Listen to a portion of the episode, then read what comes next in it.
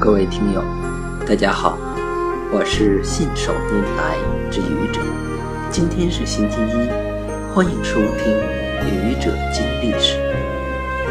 今天是二零一七年九月四日。你知道今天在历史上发生过什么事件吗？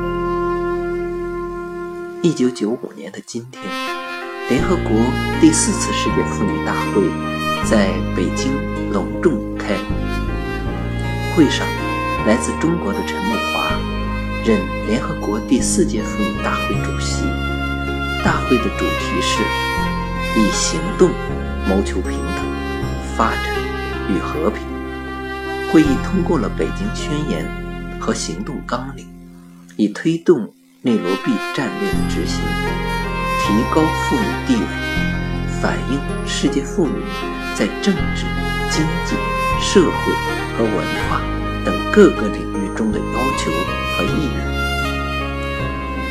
看完这条历史，我在想，各国都有妇女组织，联合国也有妇女大会，女权主义者在各国不同的存在着。那么，当今世界妇女的地位，你怎么看？提到这个问题，我马上就想到了非洲的割礼、阿拉伯世界的一夫多妻、印度的性侵犯罪、以男性为消费对象的日本爱情动作片、一些国家合法的红灯区和每天随处可见的那些以男性为视角的广告。所有这些，都反映了一个现实。在世界上的很多个地方，男女并不平等，女人甚至没有被当成一个独立的、真正的人，她只是男人的附庸。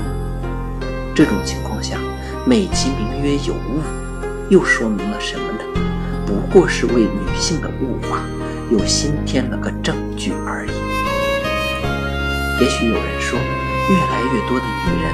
当上了国家元首、政府首脑或者地区领导人，不说德国的默克尔，单看我们中国的香港、台湾地区领导人，就全是女人。同时，在中国的很多个家庭，女人拥有很多事物的否决权。你看，女人的地位是不是已经很高了呀？我想说，对于政治事务的参与，个体不能代表全部。虽然有默克尔这样的女性领导人，但是她的数量显然远远低于男性。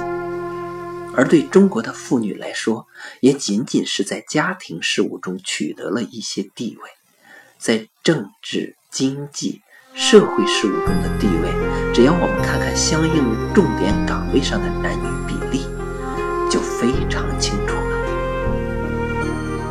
所以，男女平等还需奋斗，包括你我的共同努力。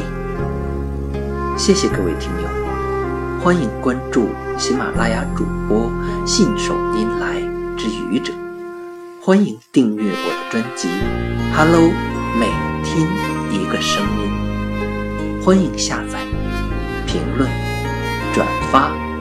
点赞或者赞助。